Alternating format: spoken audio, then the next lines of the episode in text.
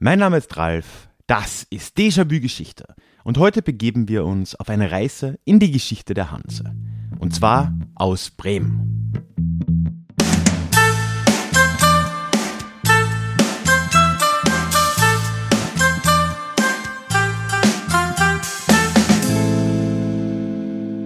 Moin und schön, dass du heute mit dabei bist. Mein Name ist Ralf, ich bin Historiker und Déjà-vu soll für alle da sein, die sich wieder mehr mit Geschichte beschäftigen wollen. Genau deswegen geht es in diesem Podcast alle zwei Wochen in die Vergangenheit, immer mit Blick auf das Hier und Jetzt und, wo nötig, mit einer Portion Augenzwinkern. Ich werde mich jetzt gleich aus Bremen bei dir melden, weil heute haben wir eine besondere Folge oder eigentlich den Start einer besonderen Reihe vor uns. Es geht nämlich weiter mit Stadtrotgängen und, wie du gleich hören wirst, gleich mit einer Trilogie. Ich melde mich nur ganz kurz, weil ich vor Ort im Eifer des Gefechts in Bremen was vergessen habe zu erwähnen. Nämlich, ich erzähle ja davon, dass ich Fotos gemacht habe. Die findest du in den Shownotes verlinkt oder auf ralfgrabuschnick.com slash bremen-fotos. Ich habe aber nicht erwähnt, dass ich auch eine Karte natürlich erstellt habe, wo ich dir zeige, an welchen Orten ich in Bremen war. Und wenn du mal dort bist, dann kannst du dieser Karte folgen oder dich einfach daran orientieren. Das sei hiermit erwähnt und damit ab in den Norden. Heute melde ich mich bei dir aus dem wunderschönen Bremen. Ja, es ist nämlich endlich wieder mal Zeit für einen Stadtrundgang hier vor Ort. Ein historischer Stadtspaziergang. Und dieses Mal zum Start quasi in die neue Saison. Das ist ja der erste in diesem Jahr. Machen wir gleich eine Trilogie draus. Es wird nämlich gleich drei Folgen geben in den nächsten drei Wochen, wo wir uns gemeinsam vor Ort der Geschichte der Hanse widmen wollen. Ich bin jetzt also hier in Bremen, gehe dann direkt weiter nach Hamburg und schließlich dann ins Haupt der Hanse nach Lübeck. Ja, dazu wird es nächste Woche auch ausnahmsweise eine zusätzliche Episode geben. Eben aus Hamburg, wo ich dann ja nach Bremen hinfahren werde. Und dann in zwei Wochen, wie gewohnt, dann die nächste Folge. Das ist dann die letzte in der Trilogie aus Lübeck. Ja, jetzt bin ich gerade hier in Bremen angekommen, wo ich mit dir rede. Ich stehe jetzt hier windgeschützt neben dem Bremer Bahnhof. Denn es ist hier, wie man es fast erwarten könnte, für die Region fast schon stereotypisch windig. Aber das soll uns mal heute nicht aufhalten. Ich würde sagen, meine Fahrt hierher war jetzt mal lang genug. Ich war neuneinhalb Stunden im Zug. Ich packe es jetzt mal erst in Richtung Hotel, gehe da mal einchecken und dann hören wir uns gleich wieder aus der Bremer Innenstadt.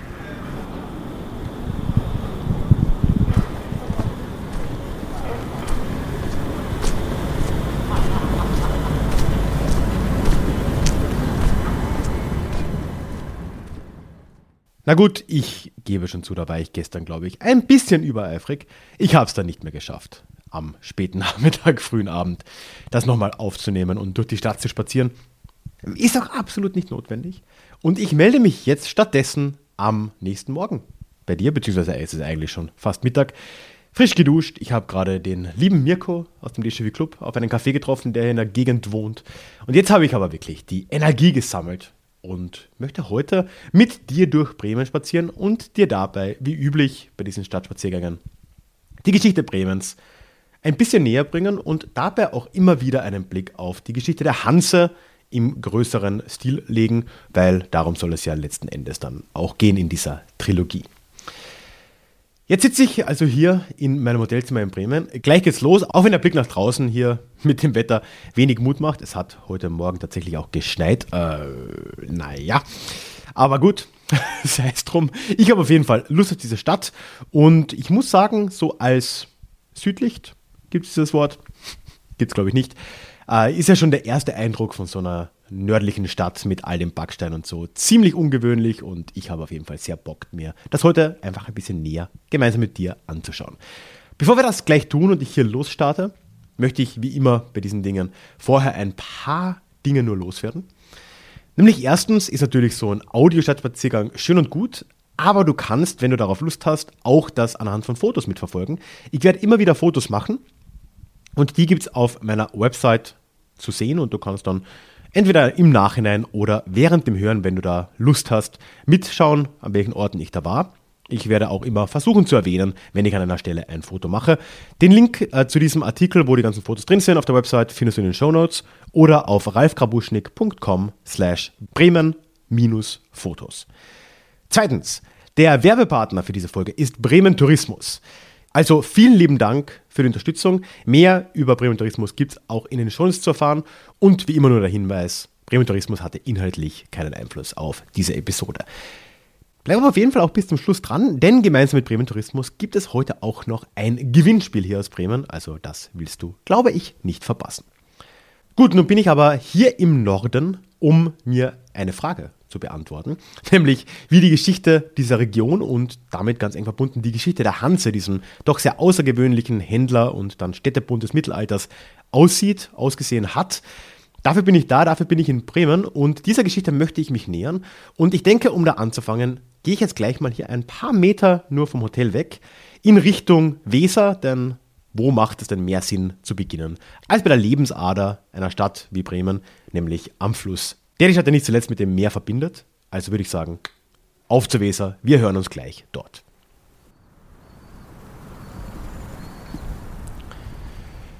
Ich denke, so viel kann man wahrscheinlich über jede der Hansestädte sagen. Ohne das Wasser gäbe es sie in der Form, wie wir sie kennen zumindest. Mit Sicherheit nicht. Das trifft auf Bremen und die Weser, wo ich gerade stehe, genauso zu wie auf Hamburg und die Elbe und auf Lübeck und die Trave, aber letztendlich auch auf Köln und den Rhein, Riga und die Düner etc. pp. Ne? Aber warum entstand jetzt Bremen, um langsam hier in die Stadtgeschichte einzutauchen, jetzt ausgerechnet hier? Immerhin sind wir ja doch 50 Kilometer von der Mündung der Weser in die Nordsee entfernt. Das wirkt doch jetzt eigentlich irgendwie blöd, auch ausgerechnet hier diese Stadt herzubauen. Ja, das hat tatsächlich, wie so oft in der Geschichte, mit der Landschaft hier zu tun. Es wird dich ja nicht sonderlich schockieren, aber die Gegend hier so um Bremen herum, wenn man hier so reinfährt mit dem Zug, die ist flacher als der Humor von Mario Barth. Aber im Bereich der heutigen Innenstadt von Bremen finden wir eine Düne vor, die dafür sorgt, dass die Altstadt immerhin gut so 13 Meter über der Seehöhe liegt und auch ungefähr gleich viel über der Weser hier in Bremen. Die ist so auf, je nach Tide, so auf 3 Meter Seehöhe. Also 10 Meter höher. Das ist schon mal recht praktisch. Dazu kommt auch noch, dass hier die Weser zumindest bei Ebbe ganz gut zu überqueren ist, beziehungsweise es wird, glaube ich, als Niederwasser bezeichnet. Niederwasser und Hochwasser, nicht Ebbe und Flut, weil wir sind am Fluss. Aber bei Niederwasser kann man hier tatsächlich über eine Furt durch die Weser auch durch oder konnte man. Und das hat das Ganze relativ praktisch gemacht. Das heißt, einerseits eine Düne, dort konnte man eine Siedlung aufbauen, die halbwegs geschützt war. Dann eine Furt, die man bei Niederwasser durchqueren konnte. Ich will immer Ebbe sagen. Und dann aber gleichzeitig ist die Weser auch noch schiffbar gewesen, zumindest. Zumindest bei Hochwasser bzw. Flut. Und da hat dann diese Gründung hier schon einigen Sinn auch ergeben. Ne? Das erklärt dann auch, dass schon in römischer Zeit und dann im Frühmittelalter hier wohl Leute anwesend waren, es hier SiedlerInnen gab. Das waren äh, wahrscheinlich vor allem Chauken, also ein germanischer Stamm, vielleicht auch Sachsen zwischendurch. Es ist ein bisschen schwer zu sagen und auch die Abgrenzung ist zwischen all diesen Stämmen ja immer ein wenig schwierig. Und äh, in den uns erhaltenen Quellen taucht die Siedlung dann auch einfach erst deutlich später auf, nämlich dann im 8. Jahrhundert, als Bremen dann auch in die christliche Geschichte Europas einging mit dem ersten Kontakt mit dem Frankenreich unter Karl dem Großen. Die grobe Geschichte wird ja wahrscheinlich bekannt sein. Ne? Karl der Große war ein großer Eroberer, so wie er schon sehr oft, ich habe vor kurzem mal eine Folge gemacht im Club, vielleicht veröffentliche ich die auch irgendwann mal hier im Podcast, wo es darum ging, warum Leute eigentlich den Beinamen der oder die Große bekommen haben. Und Eroberungen und Missionierungen waren da immer weit oben in der Liste und Karl der Große war für beides davon bekannt. Ne? Er hat mit reichlich Gewalt ja hier äh, Kriege geführt gegen die Sachsen, also hier im Gebiet des heutigen Niedersachsen. Und dadurch kommt auch erstmals eben eine fränkische Expedition hier nach Bremen. Es ist äh, in den 780er Jahren, dass das geschieht. Da kommt der erste Missionar auch hierher, ein gewisser Willehard.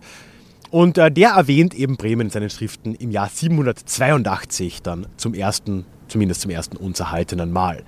Und er hat das gleich mit einer wunderbaren Geschichte auch begonnen, weil er kam hierher, hatte noch ein paar Begleiter, aber ein paar seiner Begleiter kamen dann nicht ganz so glücklich aus der Sache wieder raus. Nämlich, Zitat vom guten Willehard, hat man uns aus Bremen vertrieben und zwei Priester erschlagen. Das heißt, zwei seiner Kompagnons sind hier nicht ganz so gut wieder rausgekommen. Die Chauken waren vielleicht auch gar nicht so begeistert, hier christianisiert zu werden. Aber naja, jeder Anfang ist halt nun mal schwer. Ne? Allzu lange würde die rebellische Phase Bremens dann aber dann doch nicht dauern. Und das Christentum und auch die Franken haben sich hier dann doch relativ schnell auch breit gemacht, wenn auch immer wieder mit einigen Rückschlägen zwischendurch. Aber um diese Etablierung der fränkischen Herrschaft hier ein wenig besser zu verstehen, würde ich sagen, wir bewegen uns jetzt mal ein paar Meter eigentlich nur weiter rauf die Düne und gehen in Richtung Zentrum dieses frühen Bremens zumindest, nämlich zum Bremer Dom. Denn du weißt ja, in Europa beginnt doch immer alles mit irgendeiner Kirche. Also schauen wir dort mal, wie sich diese Stadt dann im Frühmittelalter langsam entwickelt hat.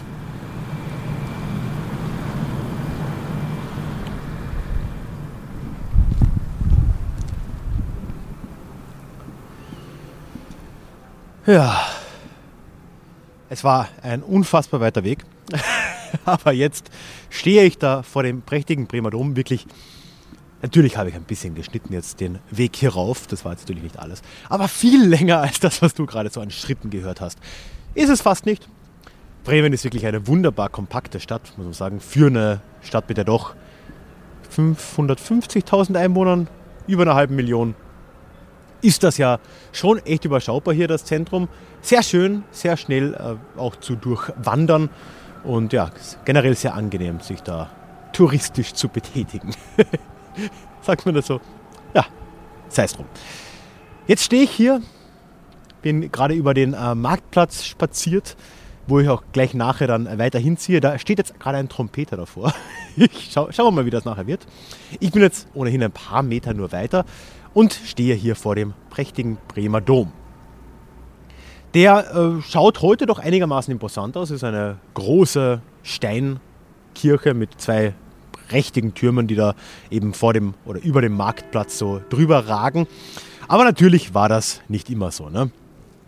Der erste Dom, der wurde zwar auch schon hier an dieser Stelle errichtet, eben auf der Düne, wie gesagt, diese 13 Meter über Seehöhe, die ja hier im Norden schon einiges wert sind. Das war im Jahr 789, aber wie damals üblich ist der natürlich nicht aus massivem Stein gebaut worden, sondern aus Holz. Und deswegen ist er, wie ja so vieles im Frühmittelalter, auch relativ schnell wieder abgebrannt. Und immer wieder sind ja Kirchen und eben auch der Dom hier abgebrannt. Aber doch entwickelt sich in der nächsten Zeit Holzdom, Brand, hin oder her, hier in Bremen alles einigermaßen rasant. Und der Aufstieg Bremens beginnt jetzt schon so langsam. Also wir können in dieser Phase hier im Frühmittelalter, so ab dem ausgehenden 8., 9. Jahrhundert, so langsam von der kirchlichen Phase Bremens vielleicht reden. Und erst später, wenn wir dann so ins Hochmittelalter kommen, und darüber werden wir dann noch zu Genüge reden, wandelt sich dann die Geschichte Bremens ein wenig weg von dieser kirchlichen Geschichte, der kirchlichen Dominanz, hin zu einer Händlerstadt. Eine Entwicklung, die ja ganz viele andere Hansestädte in einer relativ ähnlichen Form auch äh, durchlaufen haben. Bei seiner Gründung war Bremen zuerst, ich sag schon, wie die Leute von hier, Bremen, die letzten zwei Buchstaben in diesem Wort gibt es nicht. also Bremen war am Anfang äh, dem Erzbistum Köln noch unterstellt, war also auch nicht kirchlich selbstständig, was aber auch jetzt mit der Entfernung nach Köln, naja, so mittelpraktisch war. Und so hat sich das dann doch Mitte des 9. Jahrhunderts auch schon äh, langsam wieder geändert. Und Bremen wird jetzt immer stärker unabhängig auch. Ein Ereignis hat das in der Mitte des 9. Jahrhunderts dann äh, besonders deutlich gemacht. Äh, das war ja nur 70 Jahre ungefähr nach der ersten Erwähnung Bremens mit den erschlagenen Popen und so weiter. Ne? Da flieht nämlich ein gewisser Herr Ansgar hierher. Und das würde für Bremen schon einiges verändern. Ansgar war nämlich davor der Erzbischof von Hamburg gewesen. Und Hamburg ist jetzt aber blöderweise von Wikingern überfallen worden. Der Ansgar ist dann da geflohen. Wir werden dann auch in Hamburg nächste Woche noch einiges mehr dazu hören. Und ist hierher nach Bremen gekommen und hat hier das äh, Bistum übernommen. Damit ist dann ja auch quasi das Bistum Hamburg, Bremen ist dann quasi vereint worden. Bremen wurde zu einem Erzbistum und Ansgar ging letzten Endes dann sogar als Ansgar von Bremen in die Geschichte ein und äh, nicht mehr von Hamburg. Also, na bitte, ne? Im ewigen Kampf der Hansestädte 1-0 für Bremen. Aber Ansgar hat das Unglück schon auch irgendwie angezogen. Denn kaum ist er da, kommen auch schon die Wikinger nach Bremen Weil, naja, warum auch nicht. Haben den schönen Holzdom wieder mal niedergebrannt und dann auch danach geht es jetzt erstmal relativ turbulent weiter. Ne? Da sind die Wikinger endlich mal weg. Die Nachfolger von Ansgar können sich hier langsam wieder was aufbauen. Und dann kommen im frühen 10. Jahrhundert auch noch ausgerechnet die Ungarn hierher, tun genau das Gleiche wieder, wie es sich für so ein Reitervolk eben gehört.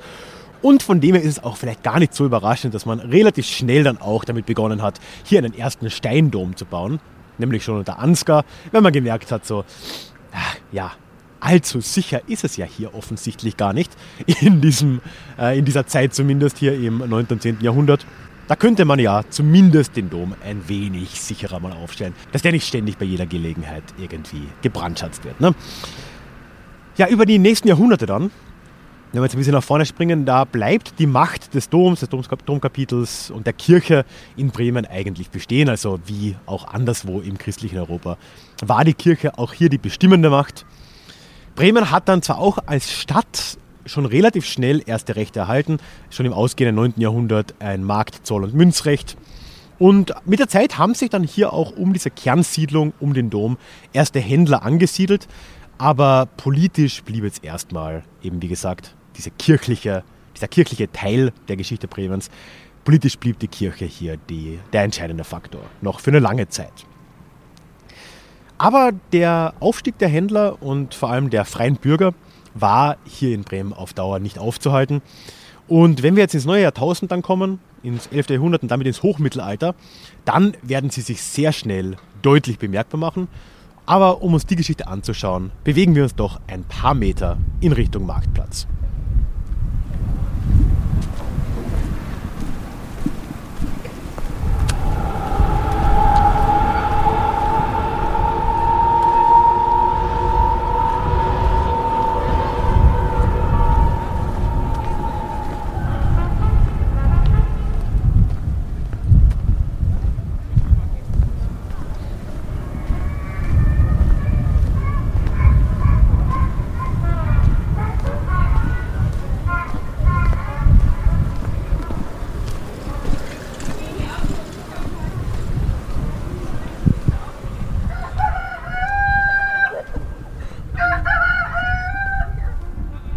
Das übrigens ist der wunderbar kitschige Brunnen der Bremer Stadtmusikanten, wo ich gerade vorbeigegangen bin.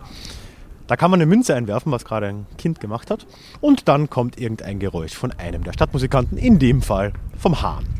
Warum auch nicht. Ich stehe jetzt hier vor der Bremer Bürgerschaft und suche mir gerade einen Platz hier am Marktplatz irgendwo, um diesen Teil aufzunehmen. Leider oder was heißt leider, hat äh, der Trompeter nicht aufgehört zu spielen, wie man wahrscheinlich hört. Wobei er doch relativ, relativ gut ist. Jetzt suche ich mir aber hier ums Eck mal einen Platz, um den nächsten Teil dieser Geschichte Bremens dir näher zu bringen.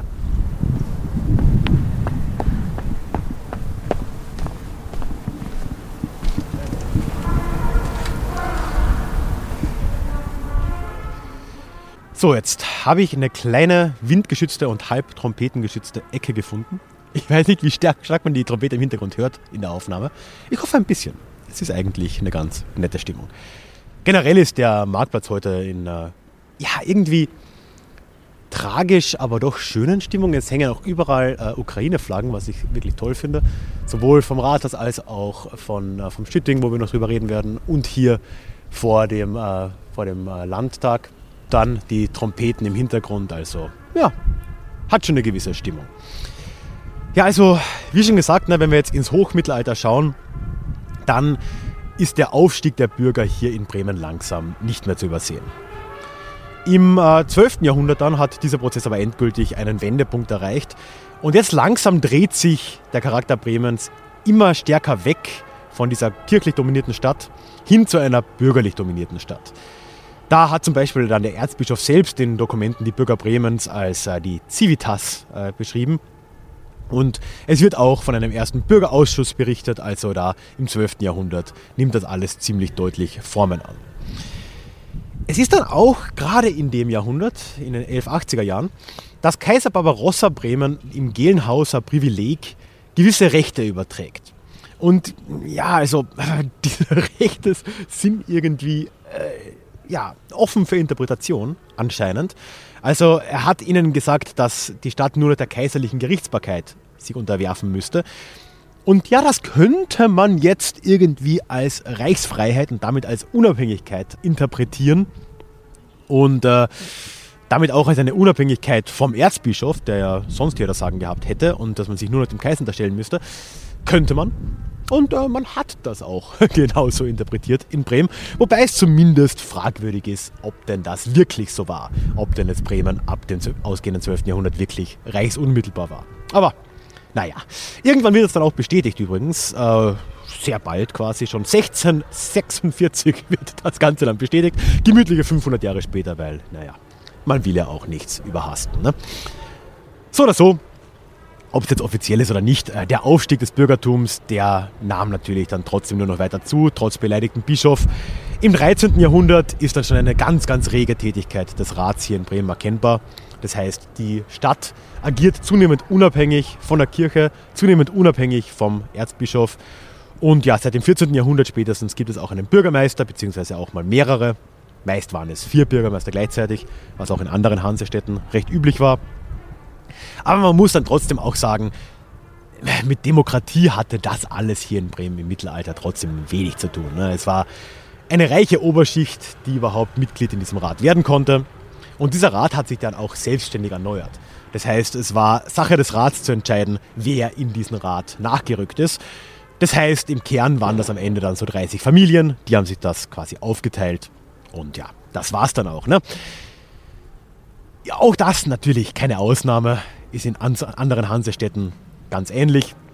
Und es wird noch ein ziemlich langer Kampf werden, das zu ändern, wo ja dann gerade Händler und Handwerker immer stärker auch aktiv werden und Rechte einfordern. Und das würde in Bremen wie auch anderswo die nächsten Jahrhunderte bestimmen und dann ja auch im 19. Jahrhundert langsam dazu führen, dass dieses alt hergekommene Wahlrecht immer weiter geöffnet wird, dann erst in Abstufungen, dass halt quasi weniger wohlhabende Leute zwar wählen dürfen, aber weniger Wert haben und so weiter und so fort. Und ja, ist eine relativ lange und auch recht langsame Entwicklung, muss man sagen. Ja, ab ungefähr dem Jahr 1400 merkt man, dass auch der Repräsentationsdrang oder der Wille zur Repräsentation, je nachdem, wie man es nennen will, für die äh, Bürger und ja auch für den Rat hier deutlich zunimmt. Und da wird jetzt hier am Marktplatz das wunderschöne alte Rathaus gebaut. 1405 ist das. Und es gab davor schon ein anderes Rathaus, aber das war eben nicht hier am Marktplatz. Das war nicht hier direkt gegenüber vom Dom, den man es damit ja ein bisschen auswischen wollte, sondern das war in der Sögerstraße, irgendwo, wo heute Galeria Kaufhof oder irgend sowas steht. Naja, fast gleich gut. Im Jahr 1405 folgt eben der Umzug und dann wird ein neues Rathaus, das heutige alte Rathaus, eben hier am Marktplatz gebaut. Und das ist halt wirklich ein Gebäude, das ist wunderbar anzusehen. Also es ist heute noch erhalten, trotz Fliegerangriffen im Zweiten Weltkrieg. Ich war gestern auch drin. Ich hatte gestern eine private Stadtführung mit dem lieben Guido. Das war wirklich toll. Der hat mich da in den äh, Rathaussaal auch geführt. Wir waren da ganz alleine drin. Der ist immer noch erhalten aus eben dem ganz frühen 15. Jahrhundert mit einer wunderbaren freistehenden Holzdecke aus dem 15. Jahrhundert. Wirklich ganz äh, prächtig. Und da kann man auch recht deutlich sehen, was für ein Repräsentationsverlangen die Bürgerschaft hier auch hatte, in Form der Bürgermeister, in Form des Rates. Und dieser Rat, ja, das, das, sieht man auch jetzt noch, ne? da ist dieser, dieser große quasi Sessel da der, an, an, einem Ende des Raums. Ich habe auch gestern ein Foto gemacht, generell. Ich habe jetzt auch jetzt einige Fotos gemacht vom Platz, kannst du dir alles anschauen. Und da kann man sich richtig vorstellen, wie dann da die Leute vorgeführt wurden, die Bürger, wenn irgendwie ein, irgendwas Rechtliches zu entscheiden war. Ne? Dann hat das der Rat dort entschieden. Man musste dann dort antanzen vor diesem Stuhl, diesem Sessel, diesem Thron quasi fast. Ne?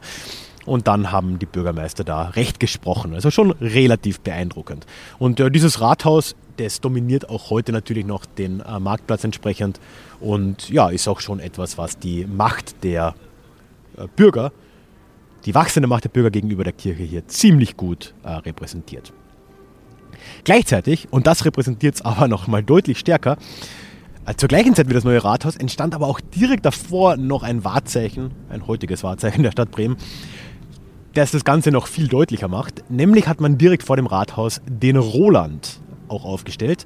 Eine Steinstatue, angelehnt ans Roland-Lied. das als Zeichen der Unabhängigkeit der Stadt über den Erzbischof interpretiert wird oder gedacht war. Und entsprechend schaut dieser Roland schwer bewaffnet in seiner Rüstung in Richtung Kirche, in Richtung Bremer Dom, um deutlich zu machen, hier, wir haben uns da schon deutlich abgekapselt, wir sind unabhängig, wir haben die echte Macht und ja, die Kirche, die gibt es zwar auch, da gehen wir auch hin, aber politisch soll die sich mal nicht zu so sehr aufspielen. Aber eine Gruppe haben wir uns jetzt noch immer nicht angeschaut. Und das ist die Gruppe der Händler. Und die haben in Bremen ja auch ihren Einfluss, teilweise überlappend mit der Bürgerschaft, mit dem Rat, teilweise aber auch durchaus dagegen. Und um uns die mal anzuschauen, würde ich sagen, wir gehen mal eine ganz, ganz große Distanz jetzt über diesen Marktplatz in Richtung einem Haus namens Schütting. Und was das genau bedeutet, das werdet ihr dann dort gleich sagen. Und schauen wir mal, ob ich da noch eine schöne Stelle finde, ein bisschen abseits der Trompeten.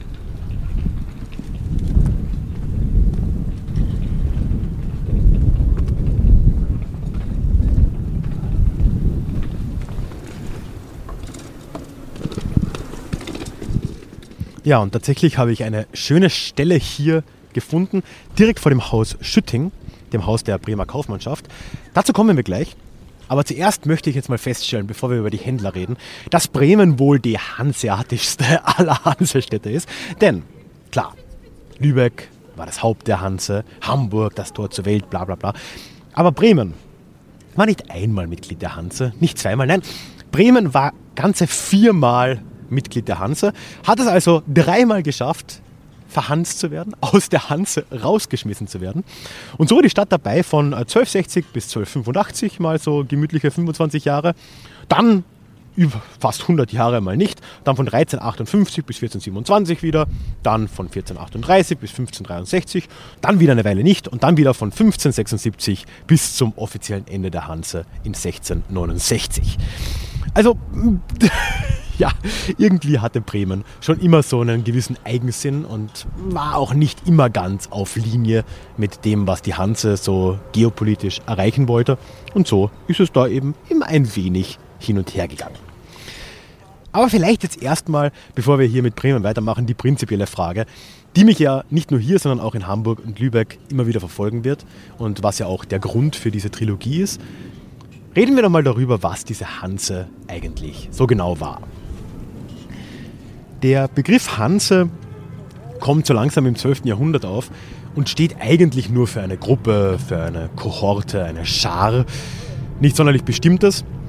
Und es war auch am Anfang einfach eine sehr pragmatische Sache. Ne? Also keine sonderlich fest definierte Gruppe an Menschen oder gar Städten, sondern es waren das einfach Händler, die halt vor allem ursprünglich im Ostseegebiet aktiv waren. Daher auch die zentrale Rolle Lübecks, worüber wir noch deutlich mehr reden werden, wenn wir dann nach Lübeck auch kommen. Ne? Und es waren dort ursprünglich vor allem Menschenhändler, die mit der heute schwedischen Insel Gotland Handel getrieben haben. Gotland, das war damals eine ganz wichtige Drehscheibe, eben in der Ostsee für den gesamten Handel dort. Und so wird eben dann oft auch das Gründungsjahr der Stadt Lübeck, 1143 war das, als Geburtsstunde der Hanse gesehen. Wobei, äh, so ganz einfach kann man da eigentlich keinen Stempel draufdrücken. Wie gesagt, ziemlich pragmatische Angelegenheit. Die Händler, ursprünglich in und um Lübeck, aber sehr bald auch deutlich weiter äh, naja, davon entfernt, also gerade Hamburg ist ja relativ schnell dann auch Teil der Hanse geworden, die hatten gemeinsame Interessen. Die wollten Handelsprivilegien, die wollten ihre Schiffe schützen, indem sie gemeinsam gefahren sind und die wollten schlicht, was wir heute als Economy of Scale bezeichnen würden, einfach in einem größeren Stil eben Handel treiben und dadurch mehr Gewinn relativ einfahren. Also haben sie sich eben zusammengeschlossen. Dieses Netzwerk der Kaufleute ist dann auch, wie gesagt, schnell größer geworden. Neben den Gotlandfahrern und den Lübeckern waren dann eben sehr schnell Leute aus Hamburg dabei. Die hatten dann wiederum natürlich anderswo auch Interessen, vor allem am Nordseehandel mit England und mit Flandern bzw. den Niederlanden. Auch Kölner Händler hatten ähnliche Interessen in London vor allem. Und Köln wird gerne vergessen, war dann eben auch entsprechend eine Hansestadt, auch wenn man das deutlich anders wahrnimmt, weil er natürlich in äh, in äh, Köln der Einfluss der Kirche nochmal deutlich stärker war. Und ja, Bremen ging es da jetzt erstmal nicht sonderlich anders. Ne? Alle wollten auch hier irgendwie handeln. Allein war auch Bremen relativ schwach. Gemeinsam waren aber diese Städte deutlich stärker. Und wenn sie gemeinsam auftraten, dann konnten sie eben auch Typen wie zum Beispiel den englischen König plötzlich davon überzeugen, ihnen Handelsprivilegien zu geben.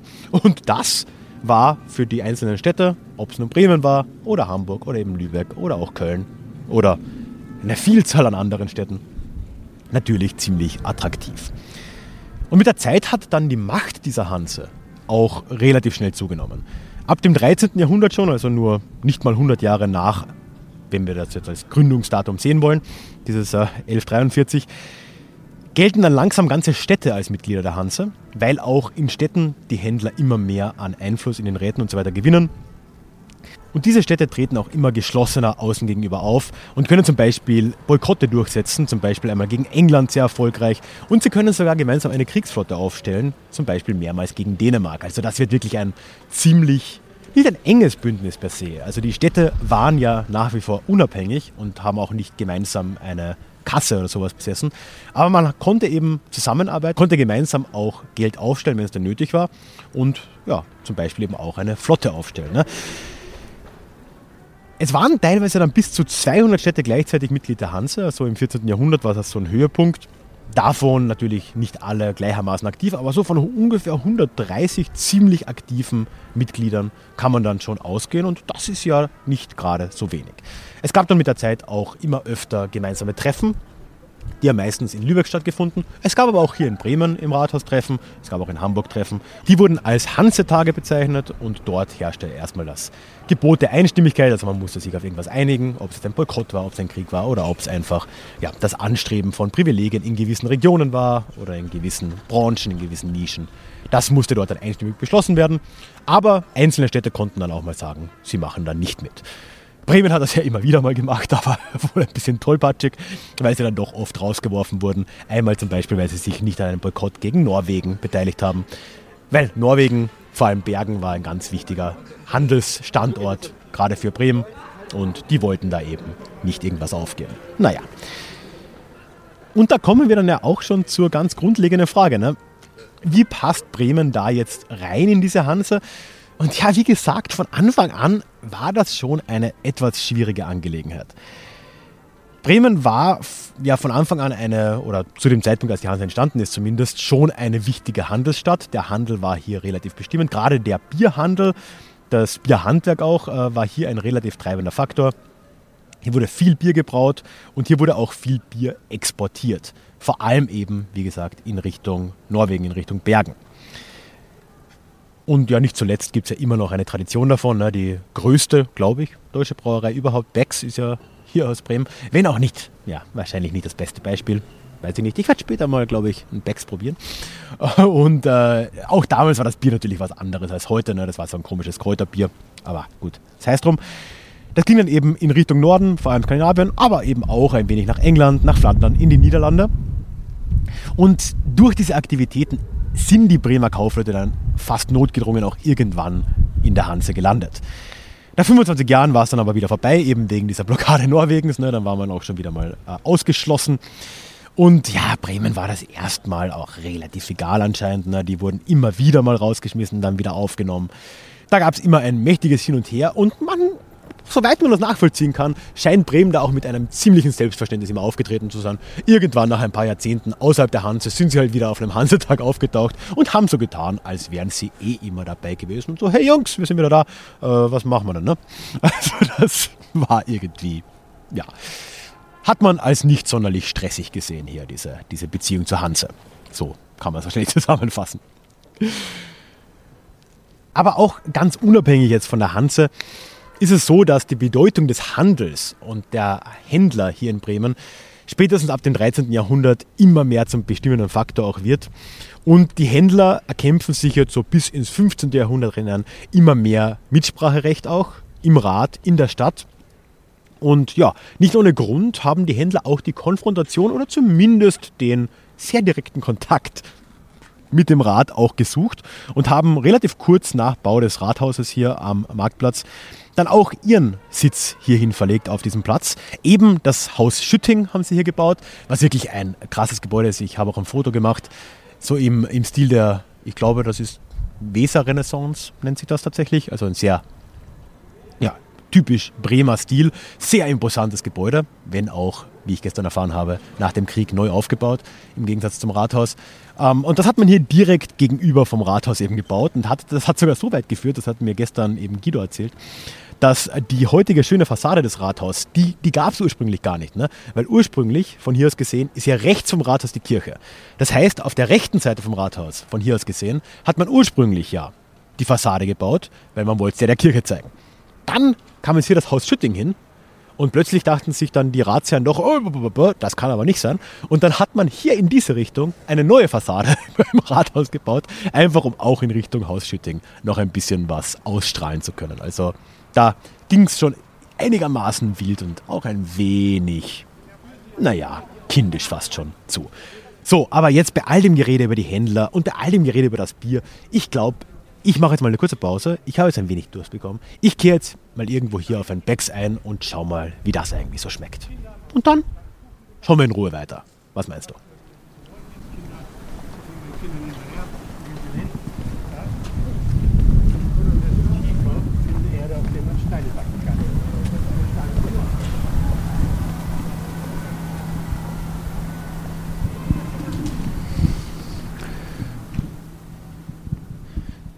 Okay, ich stelle fest, Becks kann immer noch nichts. Aber komm, das darf man nicht abhalten.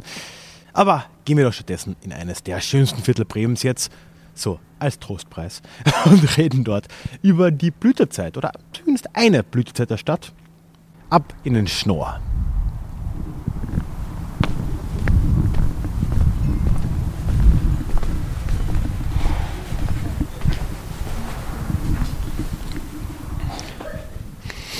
Also ich finde ja, das hier ist echt eines der, oder einer der schönsten Stellen hier in Bremen. Das Schnorrviertel ist echt, also ja, wie man sich vorstellt, so richtig so kleine Fachwerkhäuser, großteils zumindest, nah aneinander gereiht, enge Gassen und das gesamte Ding ist vom Weltkrieg im Vergleich zu weiten Teilen der Stadt verschont geblieben. Und ja, wirklich traumhaft schön. Aber wie oft an schönen Orten. Ne? oft war es dann in der Geschichte nicht unbedingt schön, jetzt hier zu leben. Es war eng, es war dann vor allem auch im 19. Jahrhundert eher ein arm, armen Viertel als alles andere. Aber doch erzählt eben gerade auch dieses Viertel uns hier eine Geschichte nicht nur von Armut dann später, sondern zuvor doch auch vom Aufstieg Bremens. Oder zumindest vom Wachstum Bremens.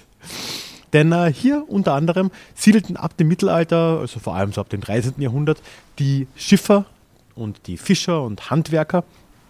Äh, das äh, Wort Schnorr ist ja, ich nehme mal an, platt für Schnur. Es ist ein bisschen, man ist sich nicht ganz sicher, ob das jetzt wirklich daran liegt, dass hier irgendwie Schnüre oder Seile quasi äh, gespannt wurden oder, oder hergestellt wurden, oder ob es doch daran liegt, dass einfach die Häuser wie auf einer Schnur angegliedert sind. Ich habe schon beide Geschichten gehört. Aber in vielerlei Hinsicht ist das Viertel damit doch eine Erinnerung an das erste Anwachsen dieser Stadt im Hochmittelalter. Und hier haben sich eben dann die Leute versucht, gemütlich zu machen, für die der Platz ganz im Zentrum der Stadt eben nicht mehr ausgereicht hat. Eben gerade die Handwerker, vor allem die Fischer und die Schiffer. Aber nehmen wir doch hier mal die Gelegenheit auch wahr und äh, wenden uns dann der weiteren Geschichte Bremens zu. Ne? Weil das Mittelalter kommt und geht ja dann doch irgendwann, ne? ist zwar eine 1000 Jahre lange Periode, aber irgendwann ist da natürlich dann auch äh, da das Ende erreicht und mit dem Ende des Mittelalters kommt eigentlich auf alle Hansestädte und so auch auf Bremen eine ziemliche Veränderung zu. Nämlich, äh, ja, der Strukturwandel lässt sich nicht mehr ganz ignorieren. Ne? Es kommen überall in Europa Territorialstaaten in Mode. Und dieses alte Modell der Hanse, irgendwo Handelsprivilegien auszuhandeln als Gemeinschaft, das hat immer schlechter funktioniert, weil plötzlich Leute wie der König von England zum Beispiel ja auf die blöde Idee gekommen sind, ihre eigenen Märkte vor ausländischen Händlern zu schützen und so Zeug. Ne? Protektionismus, Merkantilismus, das kam alles langsam auf.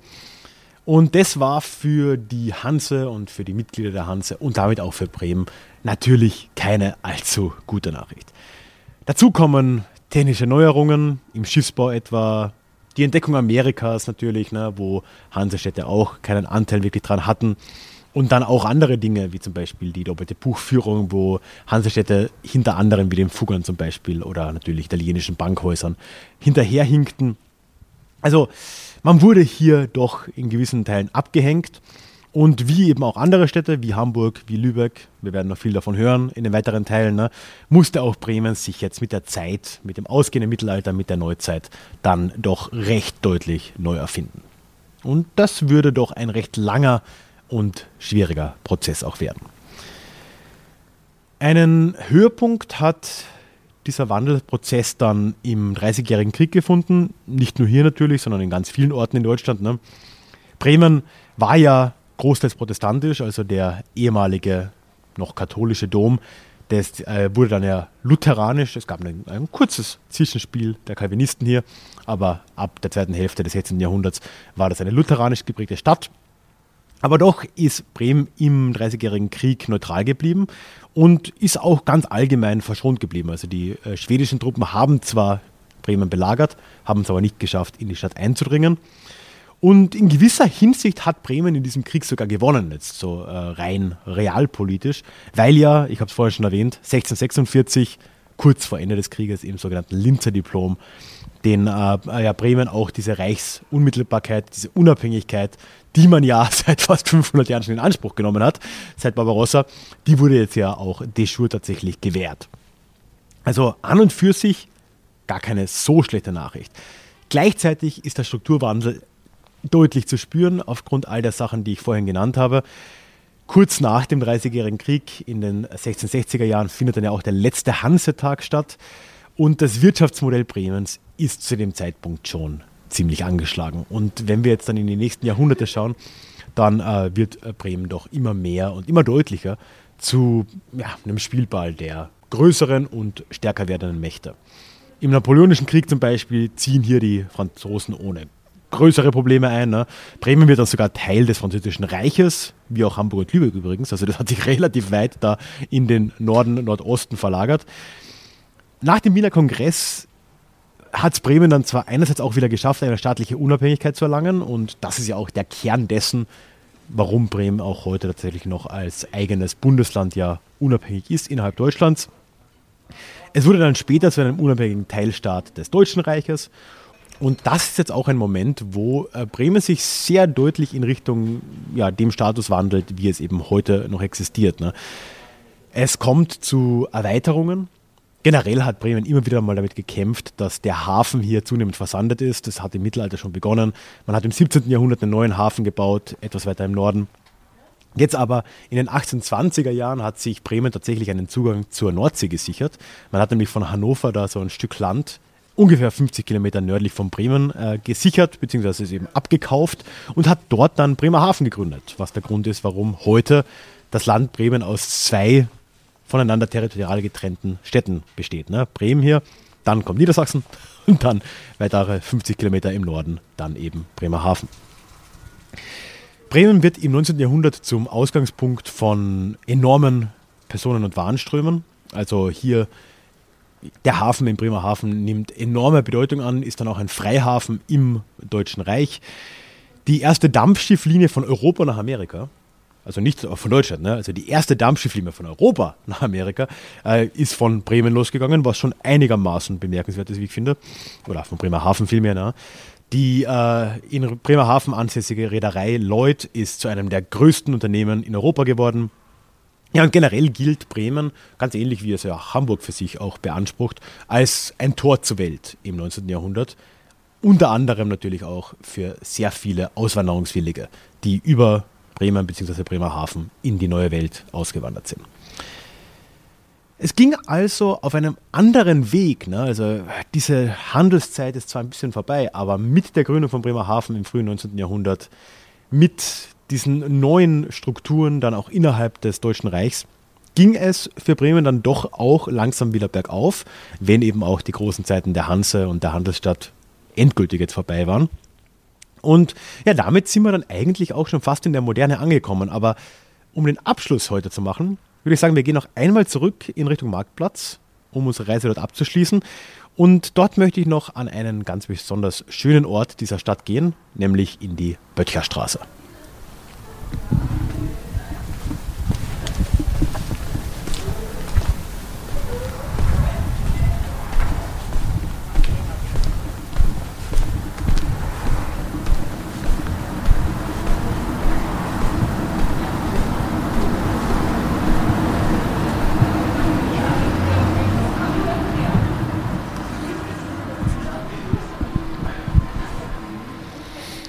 So, und jetzt stehen wir hier in der wunderbaren und wirklich ziemlich interessanten Böttcherstraße. Warum, das werden wir gleich klären, versprochen, aber erstmal machen wir noch weiter mit der Geschichte der Stadt Bremen. Weil in vielerlei Hinsicht äh, deckt sich ja doch jetzt die weitere Entwicklung Bremens mit der von Hamburg oder auch mit der von Lübeck, beziehungsweise ja, einfach in weiten Teilen des heutigen Deutschlands. Ne? Bismarck hat ja bekanntlich die Macht Preußens in diesem Teil der Welt ziemlich geschickt und ziemlich eindeutig ausgebaut im weiteren Verlauf des 19. Jahrhunderts. Und äh, in den 1860er Jahren wird dann auch Bremen zu einem Teil des äh, sogenannten Norddeutschen Bundes. Und der wiederum geht ja sehr schnell dann nach dem Krieg gegen Frankreich im Deutschen Kaiserreich auf, 1870, 71. Wie auch Hamburg hat Bremen dabei aber schon auch gewisse Sonderrechte beibehalten als große, bedeutende Handelsstadt. Inzwischen ja vor allem über Bremerhaven. Hamburg ja ganz ähnlich mit dem Hafen. Die äh, haben unter anderem das Recht behalten, nicht gleich der Zollunion beizutreten, weil das eben für diese Städte einfach ja, nicht sehr praktisch war. Man hört übrigens gerade das Glockenspiel im Hintergrund, glaube ich. Ziemlich nett hier. Naja, auf jeden Fall haben sie das geschafft. Und erst in den 1880er Jahren ist dann auch Bremen der Zollunion beigetreten, hat aber dafür dann wiederum im Gegenzug einen Freihafen erhalten, der von diesen Zöllen wiederum befreit war. Und das hat noch heute eine gewisse Absurdität als Folge. Nämlich äh, gibt es ja dann Bremerhaven. Bremerhaven ist Teil des Bundeslands Bremen, ist eine der zwei Städte in diesem Bundesland, neben Bremen. Ne? Aber der Freihafen wiederum ist nicht Teil von Bremerhaven, sondern gehört wiederum zur Stadt Bremen in einer Enklave mitten in Bremerhaven. Es ist einigermaßen absurd. Aber gut, das ist eben der Freihafen damals, also schon gewisse Sonderrechte. Ne? Nach dem Ersten Weltkrieg äh, gab es dann in Bremen eine der wenigen erfolgreichen, wenn auch nur für ein paar Wochen, Räterepubliken in Deutschland. Ich habe auch schon mal darüber geredet hier am Podcast, als ich über die Münchner Räterepublik geredet habe vor einigen Jahren. Bremen war da ein anderes Beispiel dafür. Aber es war hier trotzdem dann ja nicht nur alles Krieg, Revolution und Verzweiflung, ne, sondern hier entstanden auch ganz neue Dinge und in einem dieser Dinge stehe ich eben hier jetzt, nämlich in der Böttcherstraße. Die entstand im frühen 20. Jahrhundert, begann schon vor dem Krieg, wurde dann 1934 fertiggestellt und ist ein echtes äh, Wahrzeichen von Bremen geworden in der Zwischenzeit, was schon interessant ist für etwas, was eigentlich nicht sonderlich alt ist, ja, keine 100 Jahre. Ne? Äh, finanziert ist das Ganze geworden Ausgerechnet vom äh, Gründer von Kaffee Haag. Naja, anscheinend konnte man mit dekoffinierten Kaffee Geld machen. Und ja, diese äh, Roaring Twenties waren in Bremen also doch einigermaßen zu spüren. Und die Böttcherstraße ist da ein sehr schönes, ja, Sinnbild dieser Zeit. Ne? Also fertiggestellt, wie gesagt, in den frühen 30er Jahren. Und von Anfang an, obwohl das hier ja durchaus ein sehr deutsches Denkmal irgendwie war, ne? das war hier alles geplant als ja, ein Blick in die Geschichte Norddeutschlands, in die Architekturgeschichte Norddeutschlands vor allem. In verschiedenen Backsteinstilen hier äh, ist diese gesamte Straße da gebaut worden. Gleichzeitig ist sie aber von den Nazis nicht als sonderlich schön empfunden worden, schon irgendwo als entartet, sodass man dann auch äh, relativ schnell den Eingang geändert hat. Da war am Anfang auch so eine Backsteinplatte, Skulptur, was auch immer zu sehen über dem Eingang. Und da hat man dann später den äh, sogenannten Lichtfänger hingetan, äh, der ja schon ziemlich martialisch, irgendwie germanisch wirkt in, dieser, in diesem Gold. Ich mache auch gleich ein Foto davon. Und hat es dann tatsächlich geschafft, irgendwie diese Straße vor einem möglichen Abriss zu bewahren. Ja, was dann gefolgt ist, ist trotzdem nicht sonderlich anders als anderswo in Deutschland. Ne? Auch Bremen war sehr bald doch einigermaßen Hitler geil und äh, dafür gab es dann im weiteren Verlauf des Krieges Bomben über Bomben. Also Bremen wurde wirklich ziemlich hart getroffen. Über 170 Luftangriffe insgesamt, vor allem der Royal Air Force, gab es gegen äh, Bremen dann in den 40er Jahren. einfach nur, um dir das Ausmaß da näher zu bringen. Äh, hier ein kurzes Zitat aus Wikipedia. Da geht es um einen Angriff vom 18. August 1944. Zitat. Bei dem 132. und schwersten Luftangriff in der Nacht vom 18. auf den 19. August 1944 mit 500 Bombern wurden 68 Luftminen, 2323 Spreng, 10.800 Phosphor und 108.000 Stabbrandbomben abgeworfen. Also 120.000 Bomben in einer Nacht, plus minus. ziemlich krass. Aber hey, trotzdem wurde das hier ja doch ziemlich schön wieder aufgebaut. Nicht nur hier in der Böttcherstraße, auch die gesamte Straße wurde neu wieder aufgebaut, sondern die gesamte Stadt. Und es gibt ja auch ganze Stadtviertel, die eben nicht von diesen Bomben zerstört worden sind, wie der Schnorr, wo wir ja gerade waren. Das wurde verschont. Und von dem her ist äh, Bremen trotz allem, und das ist immer wieder imposant, ne, trotz aller Zerstörungen durch eben diese äh, Fliegerangriffe, ist äh, ja, entweder vieles erhalten oder wunderschön wieder aufgebaut worden. Von dem her lohnt sich der Besuch in Bremen wirklich. Komm unbedingt mal her, wenn du das noch nicht gemacht hast. Ich bin wirklich sehr positiv überrascht und angetan von der Stadt. Und ein Besuch lohnt sich wirklich. Nicht nur historisch, sondern schon auch von allem drumherum. Ja, und nicht zuletzt, wenn du da Lust drauf hast, kann ich dir natürlich auch sehr empfehlen, hier einen Guide zu buchen über Bremen Tourismus, den Sponsor dieser Folge. Und du kannst ja da nach dem lieben Guido fragen, der mich rumgeführt hat, den wir vorher auch schon getroffen haben. Guido Klostermann heißt er. Er hat mir wirklich wunder, wunderbar in so ja, über drei Stunden, glaube ich, die Stadt näher gebracht gestern. Und ja, seine Führung kann ich auf jeden Fall sehr empfehlen. Sowohl für die Stadt als auch für das wirklich, wirklich tolle Rathaus, was davon ein bisschen getrennt ist. Man kann aber auch zum Beispiel im Rathaus Keller eine Führung machen, also all das über Bremen Tourismus. Ich kann es dir sehr, sehr ans Herz legen. So, und bei der Gelegenheit habe ich jetzt ja auch noch ein Gewinnspiel versprochen. Bevor wir aber gleich zum Gewinnspiel kommen, wie immer möchte ich doch darauf hinweisen, dass diese besonderen Folgen, wo ich ja doch quer durch Deutschland fahre, letztendlich nur durch die Unterstützung der tollen, tollen Mitglieder im Déjà-vu Club möglich ist, wie ja auch der gesamte Podcast hier vor allem durch die Unterstützung im Déjà-vu Club möglich ist. Und dementsprechend möchte ich auch dich einladen, mich und Déjà-vu Geschichte im Club zu unterstützen. Und ja, wenn das für dich möglich wäre, würde ich mich riesig freuen. Einen Link zum Club findest du in den Show Notes. Auch was du dafür bekommst. Im Gegenzug erkläre ich dir alles dort auf der Seite. Also schau dir das gerne an. Alternativ auch auf ralfgrabuschnick.com slash club. So, jetzt aber zum Gewinnspiel. Nämlich in Zusammenarbeit mit Bremen Tourismus kann ich zwei Übernachtungen hier in Bremen und die Bremen Card für den öffentlichen Nahverkehr verlosen. Vielen, vielen Dank an Bremen Tourismus. Und du kannst da ganz einfach dran teilnehmen. Du musst mir einfach nur eine E-Mail schicken mit dem Betreff Bremen an die hallo at ralfgrabuschnick.com und ich werde dann zufällig einen Gewinner oder eine Gewinnerin daraus ziehen und dann melde ich mich erst bei dir wegen Adresse und so weiter. Also du musst mir nicht deine Adresse mitschicken oder sonstiges. Die Frist dafür sind 14 Tage, also das wird der 15. Mai sein und dann melde ich mich bei dir. Und vielen lieben Dank an Bremen Tourismus für das Möglichmachen dieses Gewinnspiels. So, und ich mache mich jetzt langsam auf den Weg, ich bin ja schon ganz nah dran, zurück ins Hotel, mache mich langsam fertig, weil später geht es dann gleich mit dem Zug weiter nach Hamburg und ich hoffe sehr, wir hören uns dann von dort schon nächste Woche in der nächsten Folge. Ich hoffe sehr, du bist wieder dabei. Lass mir ein Abo da, egal wo du diesen Podcast hörst, dann verpasst du es auch nicht und wir hören uns sehr bald. Mach's gut.